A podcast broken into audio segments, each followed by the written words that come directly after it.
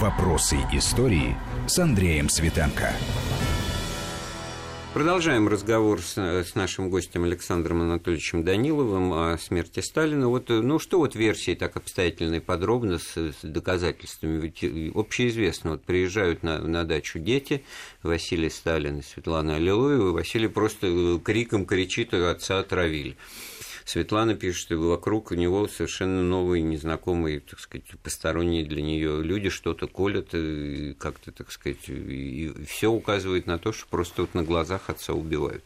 И действительно кололи. Вот э, свидетельства тоже медицинских заключений, что последние уколы сделанные были сестрой, медсестрой Моисеевой, и эти уколы до этого ни разу не делались. Вот даже могу по минутам сказать, что в 20.45 ему ввели глютонат кальция, в 21.48 20% камфорное масло, масло, в 21.50 адреналин впервые, и сразу же после этого он скончался.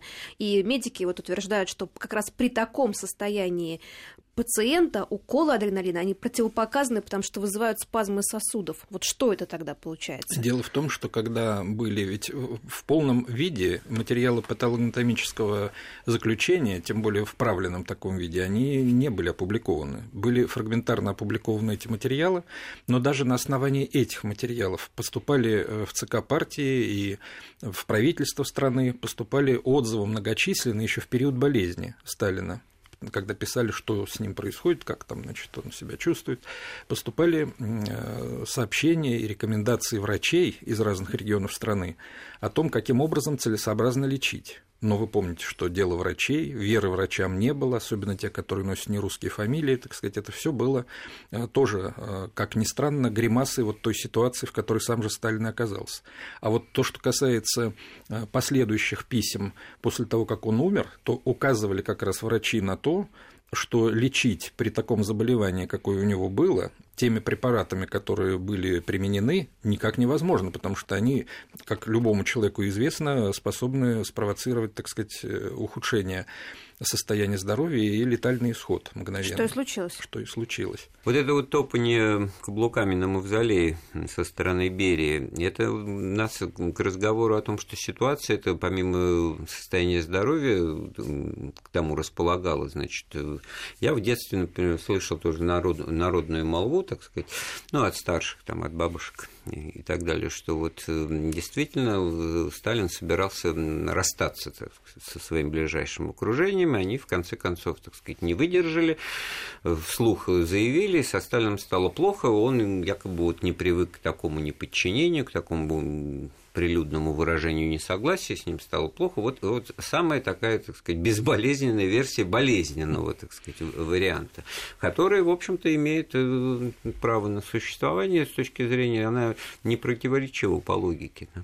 Ну да, но с другой стороны, представить себе такую ситуацию, люди не могли быть уверены в том, что его именно сразит э, удар после того, как они так себя поведут. А если бы он его не сразил, то это была бы мгновенная расплата, так сказать, и мгновенная Ну, поэтому Берия и говорит, что я вам ничего не говорил, вот, а теперь говорите мне спасибо, потому что это я все сделал. Да, и с другой стороны, он пытался показать свою роль в том, что спас ведь он не себя, о себе он тут молчал, а других людей. И сказал не случайно Молотову, потому что ведь именно именно Молотову все знаки внимания, так сказать, Берия делал сразу после смерти Сталина, имея в виду, что нам нужно добиться некоего единства, и только коллективно после смерти Сталина мы можем управлять. Один из инициаторов идеи коллективного руководства был именно Берия, и никакого расчета на то, что вот он сам себя, так сказать, куда-то там предложит дальше, в общем-то, нигде никогда не выражалось, так сказать, ни публично, никак. Меня вот что еще удивило, что заседание руководства КПСС состоялось в 20.00 5 марта, когда Сталин еще был жив, и то, что течение болезни будет именно таким, пока в тот момент было непонятно. А, тем не менее, вот собрались руководители в Свердловском зале Кремля, около 40 минут это все продолжалось, председательство Хрущев, и вот тогда как раз выдвинули кандидатуру Маленкова, и все ее поддержали. Но не понимаю, что еще... главный-то это тот, кто председательствует на такого рода вот совещаниях. Именно, это прям ирония судьбы получилась. Дело в том, что для того, чтобы э, такое заседание проводить, нужно было быть уверенным в том, что человек это уже не встанет, потому что, так сказать, ему в тот день, это как раз вот 5 марта, ему стало, наоборот, лучше. И это отмечено было, так сказать, в медицинских документах э, врачей дежурных и тех членов президиума ЦК, ведь было организовано дежурство президиума членов президиума ЦК по два человека, потому что если он вдруг что-то скажет, чтобы был свидетель при этом, а не кто-то будет транслировать, что якобы он что-то сказал. При нем в течение вот всей болезни э, они менялись, парами дежурили. Дело в ну. том, что в этот день, как раз 5 марта, Сталин себя чувствовал лучше, чем в прежние дни. И это было отмечено в медицинских документах и в материалах дежурства членов президиума ЦК партии при нем. Тем не менее, вдруг принимается решение, э, причем в те самые вот часы, когда ему делают эти самые уколы, так сказать, угу. и все прочее, э, собирается заседание совместное ЦК партии, Верховного Совета СССР и Совет министров, на котором начинается раздача портфелей при этом, ну, основных, так сказать, естественно, портфелей. Но об этом э, очень любопытное свидетельство есть у Молотова в его выступлении на январско-февральском пленуме ЦК партии 1955 года, когда Маленкова отстраняли от руководства Совета министров. Вот там есть такая фраза. Это не опубликовано, а просто в стенограмме дано, не опубликованный. Он говорит, что вот, товарищи, смерть Сталина, Сталин еще не умер, лежит внизу, а мы поднимаемся, значит, э, не мы, а значит, Берия и Маленков на втором этаже бегают с бумажками к нам, находящимся внизу у тела Сталина, и начинают приносить решение этого назначить вот на эту должность, этого на ту. Они все решали вдвоем. И это говорится тогда, когда Берия уже расстрелян, а Маленкова обвиняют в том, что он вместе с ним эти вопросы решал. То есть захват власти, по мнению Молотова, произошел именно этими двумя людьми в условиях, когда Сталин еще был жив, а они все находились внизу и были просто статистами, принимавшими решения этих двух людей. Вот такую картину описал официально на пленуме ЦК партии в 1955 году Молотов. Ну, то есть то, что верно э, по существу, по картинке, а, так сказать, вот э, то обстоятельство, что и те, кто был на первом этаже, тоже были в курсе, и, и в общем-то, просто в 1955 году уже очередной акт, уже, так сказать, дележа власти, уже отстраняют Маленкова, а через два года это произойдет уже и с Молотовым, и с Кагановичем, и и, так далее. И Сабурах и Первухин, кстати говоря, вот тоже выпавшие, упомянутые в нашем разговоре.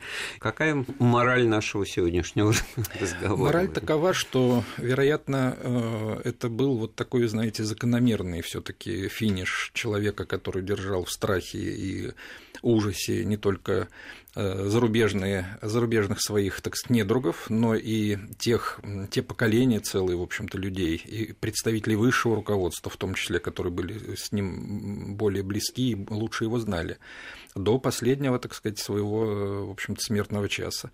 Ну и при этом, конечно, у нас нет никаких эм, доказательств, которые бы были материалами или основанием стали бы для того, чтобы э, сказать, что все было вот именно так, а не иначе, потому что никаких данных, которые позволяли бы это сделать, и материалов, эм, допустим, к которым призывали некоторые наши коллеги, что надо эксгумацию произвести и соответствующим образом все так проверить э, вот эти версии. Во-первых, ничего это не дало бы, потому что после бальзамирования вряд ли возможно. Может быть, только с помощью каких-то ультрасовременных технологий, но в принципе это невозможно. И без согласия родственников это тоже сделать никак нельзя. Поэтому ответ на вопрос, умер ли своей смертью естественным образом или умер в результате каких-то действий э, значит, заинтересованных лиц Сталина. Ну, вопрос... фа- но фактом можно считать все-таки, что в январе, в начале 1953 года страна стояла на пороге каких-то очень существенных э, изменений, поворотов, которые Сталин предполагал сделать. И репрессий. И репрессий, которые, ну, наверное, в первую очередь могли бы коснуться и вот всего ближайшего окружения. Это, сказать. безусловно, потому что на это указывает Анастас Иванович Микоян в своих воспоминаниях где он пишет о том, что если бы не смерть Сталина, то на апрельском пленуме, который готовился уже вовсю, апрельский пленум 1953 года, все ближайшее окружение Сталина из старых состоявшие э, представителей было бы выведено из состава президиума, и их ждало бы, ждал бы новый суд, новые репрессии. Может быть, каждого по-своему, но тем не менее, так сказать, это ждало почти всех, кто его окружал раньше. А кто еще у нас, кроме Молотова, Микояна, Хрущева, оставил воспоминания и мог бы, так сказать, тоже здесь э, э, усилить? Так, ну, тут каждый по-своему, потому что есть э, некоторые вещи, которые... Вот Каганович долго У Кагановича да. есть воспоминания, но там почти нет ничего, кроме одного очень важного обстоятельства, о том, каким образом стало возможным избрание Хрущева первым секретарем ЦК в сентябре 1953 года. Вот из-за этой фразы можно было всю вот эту огромную книгу прочитать, чтобы увидеть только это. И это свидетельство, оно очень интересно написывает, как это происходило.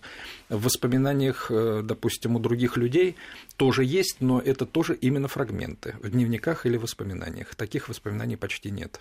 Я хочу сказать о том, что, э, безусловно, кому-то кажется иногда, что истина не станет э, доступной всем, потому что нет документов, нет чего-то, нет свидетелей живых, нет еще чего-то, но жизнь устроена так, и история устроена таким образом, что эта самая истина иногда может всплыть из совершенно неожиданных нюансов, свидетельств, документов, которые, э, в общем-то, появятся в тот момент, когда этого и не ждешь. Поэтому вот это в данном случае и не только применительно к смерти Сталина, но и к любому другому сюжету нашей истории, то, что должны помнить те, кто хотел бы что-то скрыть от истории. Да, это не говоря о том, что рукописи не горят. Да.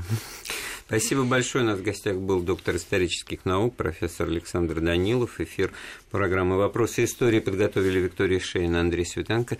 Спасибо за внимание. Слушайте Вести ФМ. Вопросы истории.